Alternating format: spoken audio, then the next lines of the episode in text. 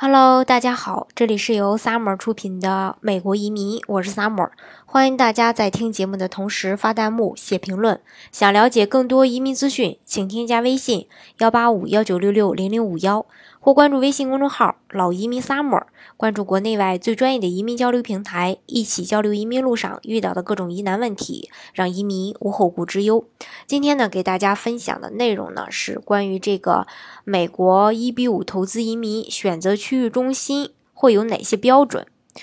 对很多国内的投资人来说，选择一个比较适合自己的这个呃项目去投资呢，是非常重要的一件事情。所以说。呃，大家在选择项目的时候，注意我跟大家今天分享的这几个标准。第一个就是说，呃，选项目的时候选一个移民局预批准的项目，相对会更好一些。首先呢，为了避免项目材料的审核风险，优先挑选已经获得移民局这个预批准的项目。是否获得预批准，最这个筛选的这个项目最省力的方式，当然也是对其他方面的考察也是呃非常重要的。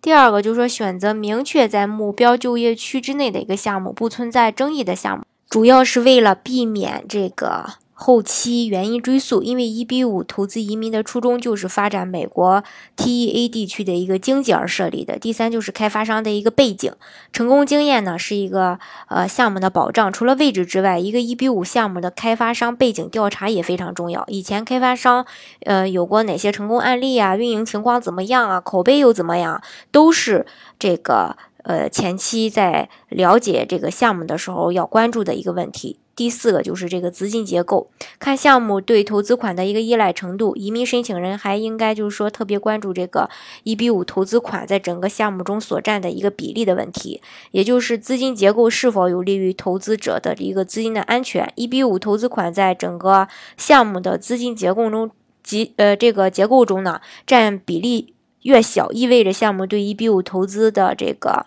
呃。资金依赖程度会越低，市面上甚至有些，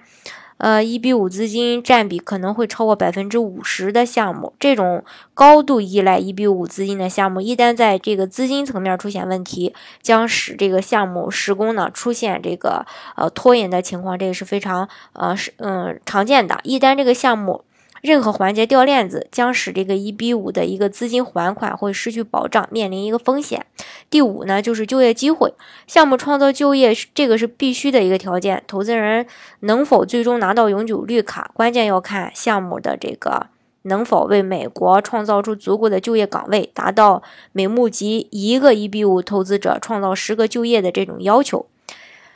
嗯，通过这几点的考核。应该会相对比较轻松的辨明项目的一个优劣势，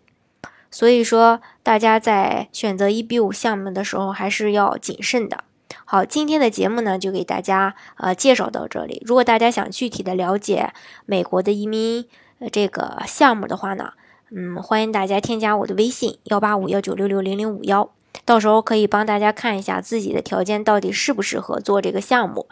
嗯，或是关注微信公众号“老移民 summer”，关注国内外最专业的移民交流平台，一起交流移民路上遇到的各种疑难问题，让移民无后顾之忧。